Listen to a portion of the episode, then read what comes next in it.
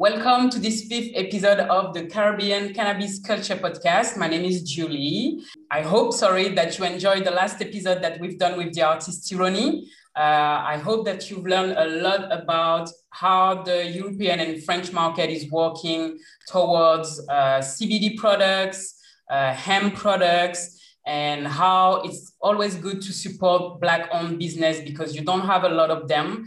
Uh, so I really hope you enjoyed this episode and you were able to learn a little bit more about what Tyranny is doing here in Guadeloupe, in Martinique as well, and also in France. Uh, but today we are going to T&T. we are going to Trinidad and Tobago. Uh, I'm super glad because um, our guest of today, she's born and raised in uh, Trinidad. Um, she's an educator, an advocate. I love watching her content on Instagram because I'm able to understand a little bit more um, about what's happening in Trinidad uh, in regards of products, uh, consumer experience, and much more. Uh, so yeah, please welcome Nayasha Sadlow. Hey Nayasha, how are you? Hi, Julie. Thank you very much for having me. I am great today. Um, I'm actually really excited to be on here and talk about you know cannabis in the country, in my country, in the Caribbean, and even talk about cannabis in your country a little bit. You know, so yeah, yeah. great, great. So first of all, I would love for you to share with us how was the last year in Trinidad and Tobago with everything happening. How did you live that through COVID and through all the restrictions? Aside from cannabis, honestly, I I can honestly say I'm grateful to not have been affected as badly as a lot of other people were affected. Mm-hmm. But, you know, aside from that, I also am grateful that I have not got fallen ill with the virus either and that I'm good, you know, but I, I things so far have been good. Yeah. But I mean, personally, personally. Okay, okay great. For the nation in general, that is a whole other topic, honestly. Yeah. Just like anywhere else in the world, you know, people are there are people who are suffering, there are people who are getting through this, but the most important thing is that you know the ones who are getting through help to pull through the ones who are suffering, and we all get through this together. So great. Yeah, but um, compared to a lot of other places, we are fairly okay. Okay. on the way to recover. Let us know how did you realize that you wanted to be part of the the, the cannabis space? Well, I, I firstly, I'm an advocate for cannabis and cannabis legalization. I'm also an educator. So, how I got into cannabis in the first place, I, I have a very long medical history. You know, I have an I have an autoimmune illness. I have an overactive immune system, and ever since I was six years old, I was be in and out of the hospital dealing with my immune system and my issue with my eyes. I'm pretty sure you can notice they're two different colors. so I've had a lot of medical issues um, growing up my entire life, and I saw there was one day I was watching an article, well, a, a news piece on Vice. There's a channel called Vice, and it was called Weediquette. Um, I learned about cannabis medicinally, and that was my introduction to using cannabis. You know, I mean, I had used cannabis one other time in my entire life before, and like it wasn't something it was just a try you know it was just something for me to try. It wasn't something that i was like okay i'm gonna start using cannabis now. But it was some years later after that one time i learned about it medicinally. And at the time i was going through a lot of medical ailments. I was on 16 tablets a day to oh, combat my immune system to combat insomnia to combat seizures that i was getting because of the concoction of medications that they had me on. Wow and I remember learning about CBD and the way CBD helped with seizures. So I was really at that time I was really desperate because because now I'm getting seizures and I just had a surgery and my entire life just had to pause. I had to stop going to school, I had to stop all my sports, I had no social life. So me learning about this thing being able to help my seizures seizures and I had friends who used to you know sorry. I had friends who used to, you know. Yeah. So I went, I hit them up and I was like, yo, you know, I, I want to try this thing. And that really was the start of of something completely new for me in my life. It helped it, it helped me to regain my appetite. It helped me to basically get sleep at night. I didn't have to take Valiums anymore. And I was on Valium at 16 years old. Wow. You know, I, I had to be prescribed Valium at 16 years old. I weaned myself off of the medication.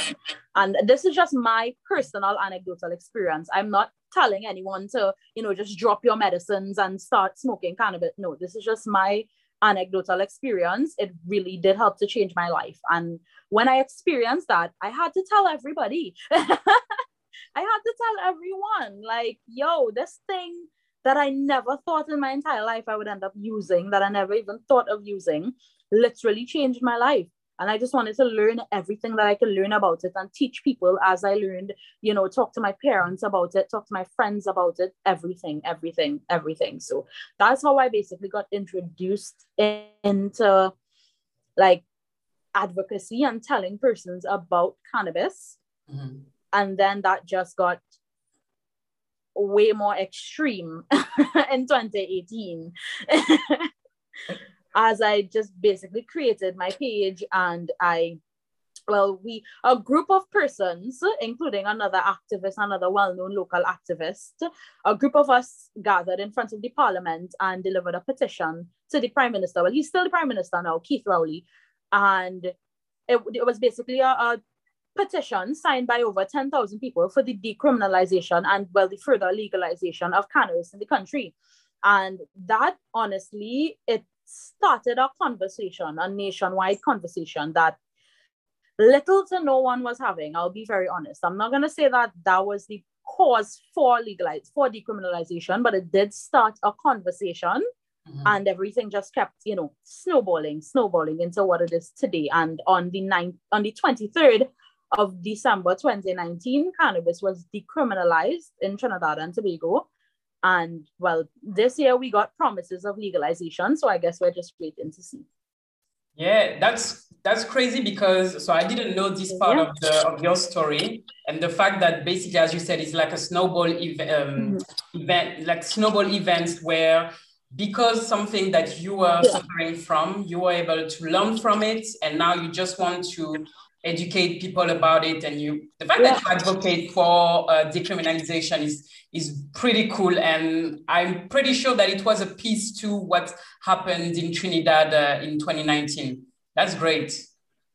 Yeah I, it was really great to be a part of that though. It was really great to definitely be a part of that. Yeah. That's cool. But well yeah because you discussed about um you discussed about this that you were able to be a part of in Trinidad and Tobago. Uh, I would love to discuss about the culture of cannabis over there. So how how the perception around the cannabis plant are evolving. So for example, since you were a teenager, so you were um, a teenager uh, in Trinidad, Trinidad and Tobago, you heard people discussing about the plant. And now 2019, where you are consuming cannabis and where it's decriminalized how can you talk to us about that? When I had just started using cannabis, my mother cried when she found out. So that's just Oh my god, yeah. That is just a sneak peek into the way it was viewed. It honestly was viewed in a negative light. It was highly illegal. Mm-hmm. Uh, uh, this this baggie could have gotten me arrested. Yeah. you know, a little scraggly so could have gotten me arrested. But now that it has been decriminalized, and you know, I want to add to that, even though the general public opinion of cannabis was negative, there was a lot of negative stigma, especially negative stigma tied to the Rastafarian movement and, and people who follow, you know, Rastafari. There was just a lot of stigma where that was concerned. Despite that, I would say now, and even before, all the way back then, at least one person in every other household used cannabis in some form. It mm. doesn't, it didn't just have to be putting it to your mouth and, and lighting it and smoking it. There are people who eat edibles, there are people who use CBD products, there are people who, so all of that I consider people who use cannabis. It's not just about lighting it up and smoking it you know mm-hmm. so despite the fact that a lot of people here use cannabis there was still a very strong negative stigma where using it and having anything to do with it was concerned. But as the clock struck 12 on December 23rd, 2019, all of a sudden the public perception was just like, you know, maybe this thing is not so bad. it's you always know, like that. Maybe, hmm, just maybe it's not so bad. And everybody wants edibles and everybody want to try cannabis for healing. And I mean, it's not such a bad thing. So basically now, what can you do? Because it's not legal as yet, but I I bet right. that now you can have a quantity on yourself. What are the, Correct. the rules for the decriminalization? Right. So since decriminalization, you are now allowed to be in possession of up to 30 grams of cannabis. So each adult is allowed to be in possession of up to 30 grams of cannabis in your home. You can have cannabis in public as well in your possession, but there are certain rules and restrictions when it comes to being near a school, near a sporting facility intended for children, etc., etc., which honestly is, is understandable. Mm-hmm. Um, when it comes to being able to cultivate cannabis, you can only grow up to four plants and which is that is the main topic of controversy right now because one plant can give you more than 30 grams. So if one person can grow up to four plants, you can have up to five grams of cannabis concentrate, whether it's resin or rosin, wax, whatever, whatever, that is your choice. And well, it's no longer uh, against the law to smoke cannabis, but you still cannot sell, you cannot buy, you're not supposed to sell or buy seeds, flower, any sort of derivative, none of that. It's all still illegal by law. You can grow some plants, but you someone cannot sell any seed. it doesn't and for us it's the contrary. You can they right. can sell seeds, but they are named collection seeds, but you can't grow them. It's kind of weird. Yeah. So you can sell the seeds. Yeah. But you can't purchase them. You have stores here. I mean, but you can't grow them. I know. Basically, you have to on the box. So on the packaging of the seeds, you have the you need to have the nomination uh, collection seeds, meaning that you're going to buy them in order to just collect them. Okay, but if after that they catch they catch you, uh, basically you are growing some plants, you will go to prison for that. It doesn't make any sense. I know. So is, is the possession of cannabis itself legal? No, so here we are restricted. So we are under French laws. So anything regarding oh. cannabis, cannabis with THC in it, it's prohibited. Highly illegal. Yeah. Yeah. So yeah, it doesn't make sense. And for you guys, you can grow the plants, but you can't really buy some seeds from a, a, a shop or something. Exactly. Yeah, like uh, the seeds are just supposed to ascend, like descend from the heavens. I I don't know. They're supposed to just fall. Yeah, basically. Yeah, from the sky. Yeah. yeah, because so when we're discussing about the plants itself, you are saying something really interesting to me that basically in Trinidad and Tobago, you don't have any land race uh, cultivars. You don't have any strains right. that have been cultivated for, for many years. So what is basically the, the market in Trinidad and Tobago? Do you see a lot of hybrids coming from the coming from North America? Yeah. So um right now, honestly, the big goal is to get foreign genetics because no one here, well, there are few people here who really grasp and understand how to properly breed cannabis plants to stabilize a strain.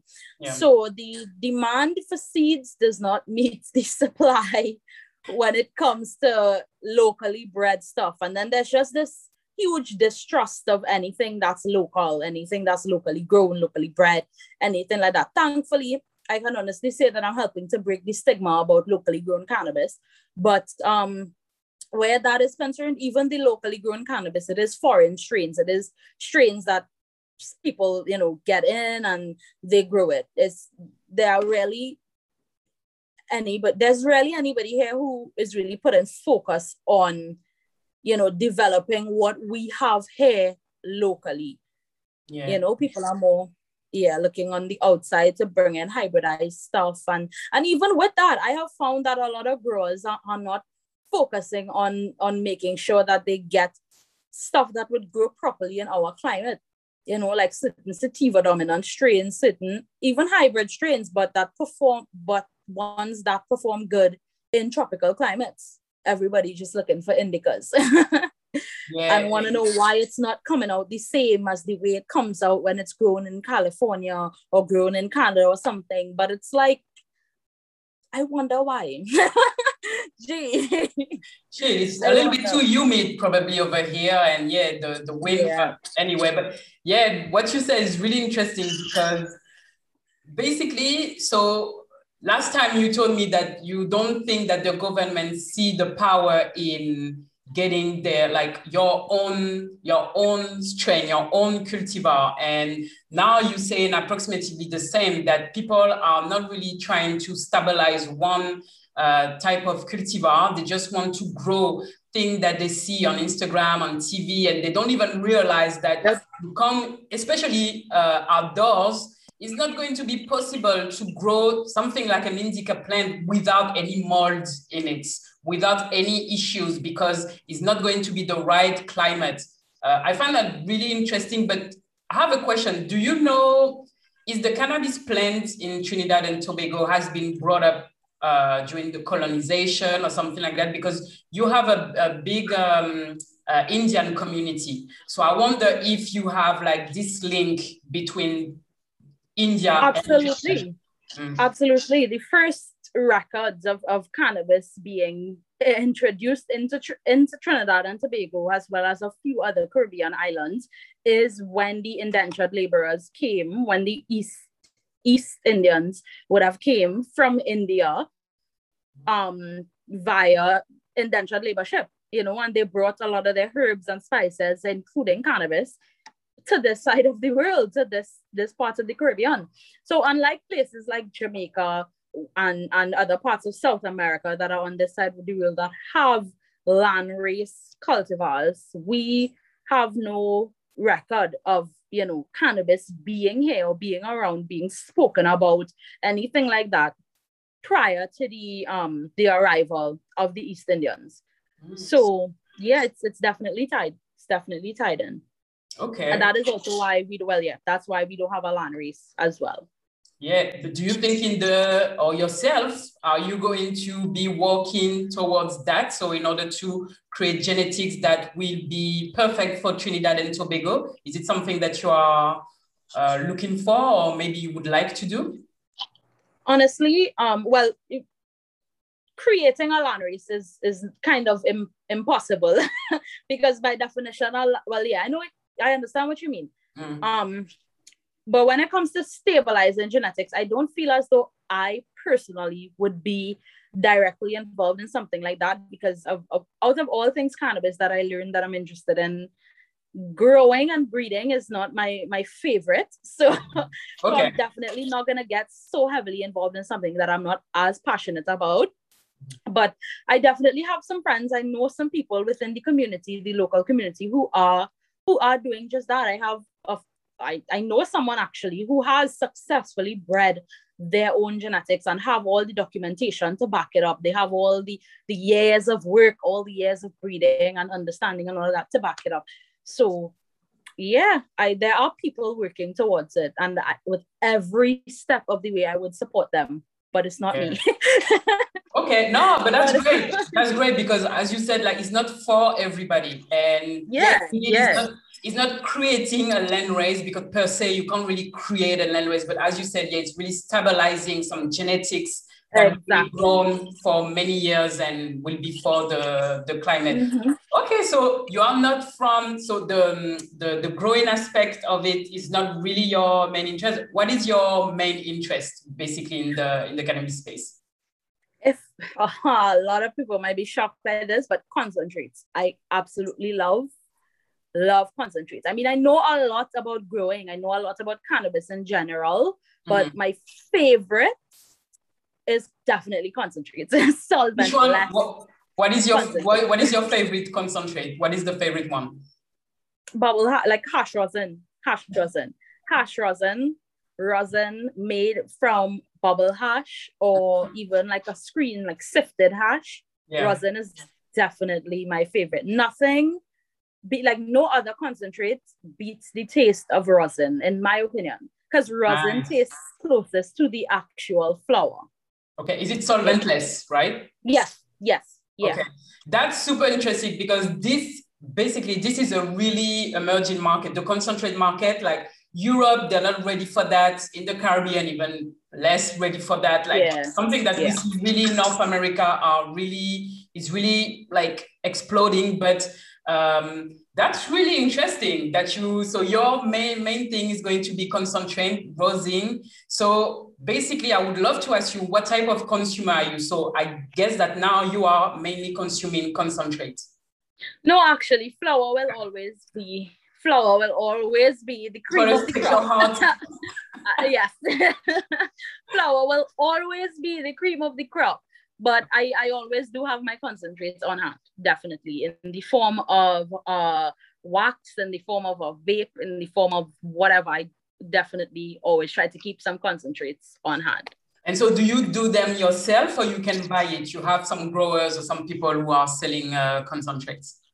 Well, because of the fact that the sale of any of those things is illegal here, we have to try to figure it out. I usually get either bud or trim or some, it has to be really good quality though. But yeah. I get some good quality bud or trim, and I have friends who own rosin presses. So I just send it on by them. There's, there are different types of, of rosin as well. So if I'm not able to do like a hash, a wash of some hash, I would just send the flower or the trim over to get pressed directly into rosin. Nice. Okay, great. So basically, um, with all your knowledge and because of what happened to you in the past, and now you are putting it into education. So you are, I guess, you first learn yourself about cannabis and everything, and now you are transmitting all those information. Um, is it still a challenge? Because we discussed about it. Like we are seeing now that education passed by visuals. Uh, you need some visuals. You need to discuss. You have now platforms, um, social media that can help to do that. Yeah. How are you? Um, how are you living the fact that now it's a little bit? It's still. I'm going to say still uh, difficult to communicate on cannabis on some platform, basically. Yeah, that's actually a really great question because right now Instagram is going through something where they are just targeting cannabis brands internationally. Yeah. So it's a little bit difficult. It was great for a while because social media is a really great resource when it comes to sharing information. It really is, but right now it's it's difficult because it's like you don't know which one of your posts are going to get you flagged. You don't know which one of your posts are going to get taken down and you're going to get a warning on your account and you, you know you like it's it's really a gamble right now Mm-hmm. So it's it's difficult where that is concerned. But if it wasn't for that, it, it pretty much would have been it would have been good. It would have been all right. Smooth sailing. Yeah, I, I don't really understand it myself. Um, the reason why I'm I'm posting less and less because as you said, you never even me sometimes I'm posting something and I just see it disappear. I don't even know yeah. I don't understand what's happening. And yeah, what you said about like big brands is not even about you see someone smoking or you see someone like you, you see the cannabis plants. Sometimes it's just big yeah. corporations. They are legal yeah. in the states in their country. And they are getting taken down. People like this um journalist Jim Devine, Jimi Devine, his stuff gets taken down a lot. Like it's it doesn't even have anything to do with like it doesn't have to have anything to do with the consumption. It just as you said, it doesn't have to be someone lighting up a spliff or someone posting a blog. Like you could just be posting your work, you know, your your information, your article, your your work, and they are taking it down because uh-huh. their their AI system or their their automated system just flagged because they they scanned that there was a cannabis leaf in it. You know, they automatically say, well, okay, this is bad. Yeah. I don't even it's it's really because Instagram is Facebook and the fact that Facebook Facebook is different in many countries. It's not like you have one com yes, you have one company, but like in the States, I realized that you can post something, especially about music. So normally you could do the same for cannabis. You see the laws are changing. So if the laws are changing, yeah. you're supposed to adjust your exactly. your guidelines and everything. Don't just like cancel the page of everybody because you see something. Yeah. That's just dumb. Yes, so I would love also to finally discuss about the, and it's something that I'm asking everybody, and the fact that you are a Caribbean woman, I would love to know um, your yeah. point of view of that. So, what do you think about the future of um, the Caribbean cannabis industry or the cannabis market here in the, the Caribbean? How do you see it? In like honestly, there's, there's a lot of there's a lot of potential, a lot of potential. And this one thing that I always say when I refer to cannabis is cannabis tourism in the Caribbean. Like whenever I refer to cannabis in the Caribbean, I will always say this cannabis tourism is a big thing because imagine people being able to now come and be able to comfortably and freely relax and, and smoke a spliff or or get, get access to the different cannabis products and the cannabis derivatives legally and not have to worry you know imagine if there's there's some sort of cannabis cafe or some sort of consumption lounge as they they refer to it you know? Imagine there being consumption lounges set up for people to just be able to go and freely and safely enjoy cannabis just as freely and safely as people would want to go enjoy a, a beer at a bar you mm. know? I honestly believe that that in itself has a lot of potential. And in the caribbean we our countries have this weird this weird way of just depending on one thing for income. And i don't know how we have not learned that that really is not the best idea. And us in trinidad and tobago this is this is an oil country. So we know how that goes. Yeah. We have a neighbor right next door that is currently deep in crisis. So we can see how that may go, you know, and it's like, I feel like this is a really great opportunity for us to set up some sort of back end, some sort of, some sort of, of other foundation to be able to hold the place just in case oil falls, mm-hmm. you know, but I don't know, people, it's not a common thought amongst people to think about something that could be subsidized that could assist the economy in case of oil falling. But I just see cannabis having potential to be able to do all of that. Yeah, I think, yeah, it's too bad because to come back to on the decriminalization and stuff, you can see the government, and it's too bad. Most of the time, when they take this type of um, decision, they take this type of decision uh, because they saw another country or something is happening so they don't want to feel left out and oh let's do something but they don't really have people people like you who are extremely knowledgeable that can bring them inputs on really what can be done in three five ten years and be able to guide them because i'm pretty sure these people they don't really know what they are exactly. they don't they don't understand they, they kind of understand but they don't really see like further further mm. They don't. Yeah, they, they can't relate to the average person on the ground who uses cannabis. They, they, they really can't. They are very far detached from the cannabis industry, from the cannabis community, you mm-hmm. know, and they are the ones who are being put in place to set the rules for how this thing is going to go. So, I don't know. yeah. And one last thing, last time you said something really really interesting and it doesn't mm-hmm. it doesn't surprise me when we're talking about the decriminalization the fact yeah. that we see the the police for example they so the law has been passed but they don't really follow the new law so they still yeah. are on people's back like oh yeah. you, have, you have three grams on you like go to jail and stuff what can you say about that right so honestly, their attitude, the police's attitude towards cannabis and dealing with persons who who they may see consuming cannabis or using cannabis has not changed. Some obviously some officers in some places would be able to would give you that bly as we say it, but honestly it, it has not changed. We are still seeing countless examples of people being well, oh gosh, not just arrested for being over. I mean, I can understand you're saying you're over the limit, but that is a whole other topic by itself because when you really do look at the limit, at any point when I cut my one plant, the police could come in my house and tell me that I'm breaking the law because my one plant is over 30 grams. So it's like the, the citizens are put in this deadlock yeah. of if you want to, to, to use or consume cannabis, at some point you must end up breaking the law And the police definitely have not eased up in the way they deal with people. If they see you rolling a spliff at the side of the road, I mean, yeah, I'm not allowed to smoke it in public, but that doesn't mean that I'm going to. You know, I could just be rolling it for when I get home. That doesn't mean that you have to come and pat me down, search my entire car, pull me down, search my license and my insurance. Like the smell of cannabis and the sight of cannabis is still a probable cause probable yeah. cause to be searched, probable cause to be questioned, and and and just bombarded with all of these tr- negative accusations and treatments as though you're a criminal. yeah. You know, yeah.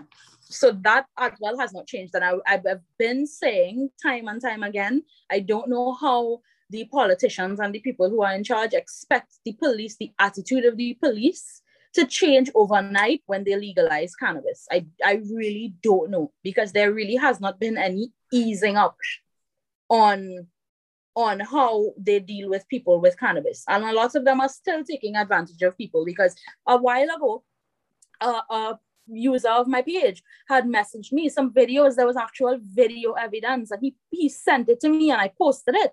Video evidence of a police officer confiscating his 15 grams of cannabis in a jar. The limit is 30 grams. This hmm. officer confiscated his 15 jar, his 15 grams, put the entire jar on top. And that's a trick that they have been doing to people. They take in the cannabis, let's say the cannabis is in this container, or let's say it's in a glass container.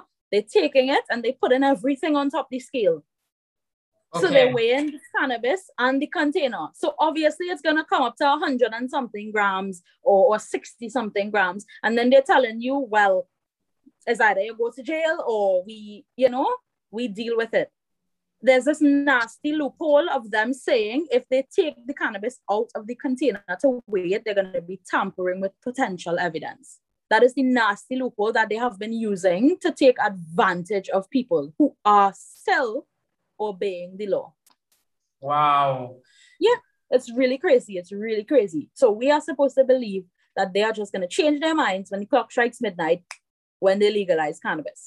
Like yeah. we're gonna be safe, you know.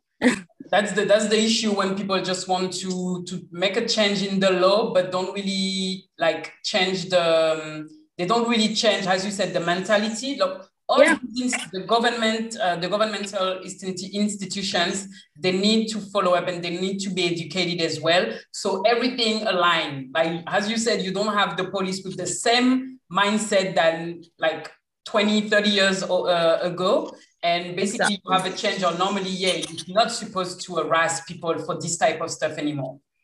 Exactly. Exactly.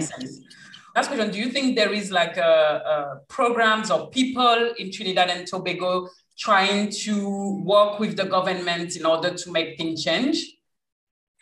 Honestly, it's difficult. It's difficult because who do you i have tried to reach out to several people in a very professional manner. It's either you get a, trinidad is a place. I'm just going to be very honest. It's about who knows you. It's about who you know and who knows you and how much racket could get in between whatever. So honestly people like myself people like um stay calm, people like Nasma, people have been reaching out, advocates have been reaching out to people. And it's like, it's either we're ignored or we're met with, or we just get passed on to the secretaries, you know?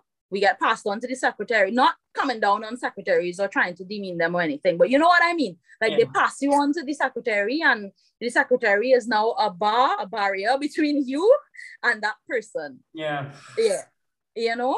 So it's it's difficult it's difficult. It's really difficult they go to who they want. There's this one guy who they go to who they who have who has been consulting them.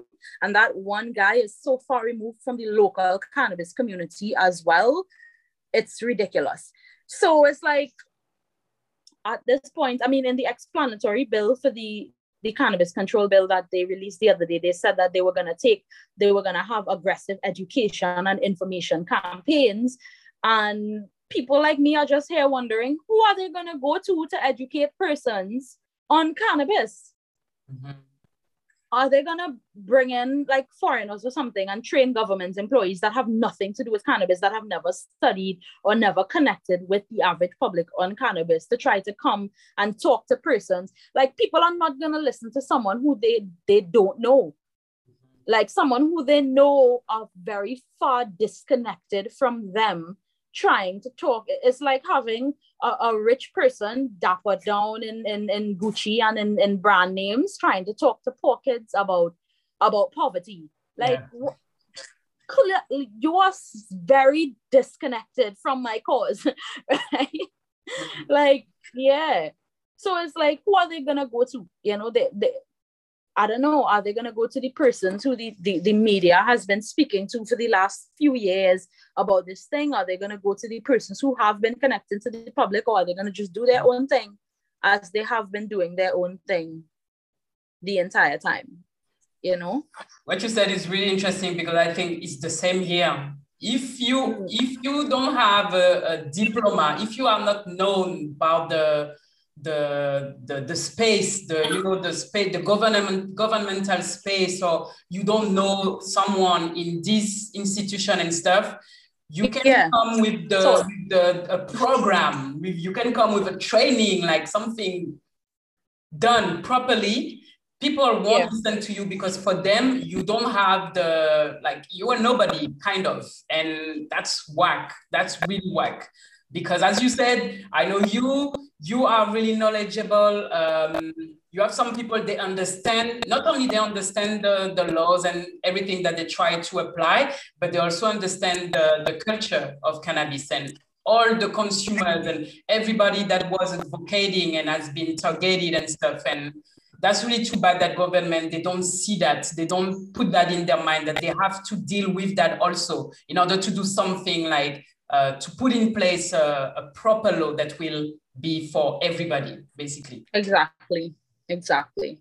So, well, Nayasha, thanks a lot. I would love for you to give your social media handles, everything, so in order for people to find you and know where what you're doing. Of course. Um, well, I mainly operate on Instagram. The page is Budwise TT at B U D W Y I S E T T. Um, because recently Instagram has been restricting me and they shadow banned Budwise, I created a kind of a, a semi personal profile as well where people could still be in the loop about the day to day cannabis stuff that's going on. Um, that is take a puff with Naipai. I, is it taking a puff? What I think it's take a puff. I will put the I will put the I will put the handles yeah. in, the, in the description. Nice. See, I I I don't even I just I'm so accustomed to just doing my stuff on Budwise. Instagram is really putting me under some pressure these days. yeah, no. So I'm... many times I accidentally almost posted on the page and I'm like, no, I'm not supposed to because what if they just delete everything? Yeah. You know? Man. No, but don't worry. I will put... Julie, thank you I will put everything in the description, all your handles in the description. So if people wants to reach out or even follow what you're doing in Trinidad, they will be able to. Amazing. Awesome. Thank you very much. Right. Julie, thank you so so much for having me. You you are fantastic. I love what you do. I appreciate what you do so much. And like just taking your work across borders, you know, just embracing all the the CARICOM. Wait, Guadeloupe is in CARICOM? They don't want us. No. because you because you all are the French. Because yeah, because French. I know they, like I would have said something, but I I can't. I can't. I can't. I can't. I know, but don't yeah, worry. Um, uh, okay. we we used to well, it. We used to it. We're still in the region. We're still in the region. Yeah. You know, um, so yeah, thank you very much for you know inviting me onto this amazing platform that you have that you have here and that you have curated. And I definitely will be staying tuned for more of your work. And feel free anytime to reach out to me on updates on anything going on in cannabis in Trinidad and Tobago. So yeah. Great. No worries. I'm I was glad as well because first of all, I'm happy to speak English anyway because I have to put myself into it. And as I said, I'm nice. watching Your English is fantastic.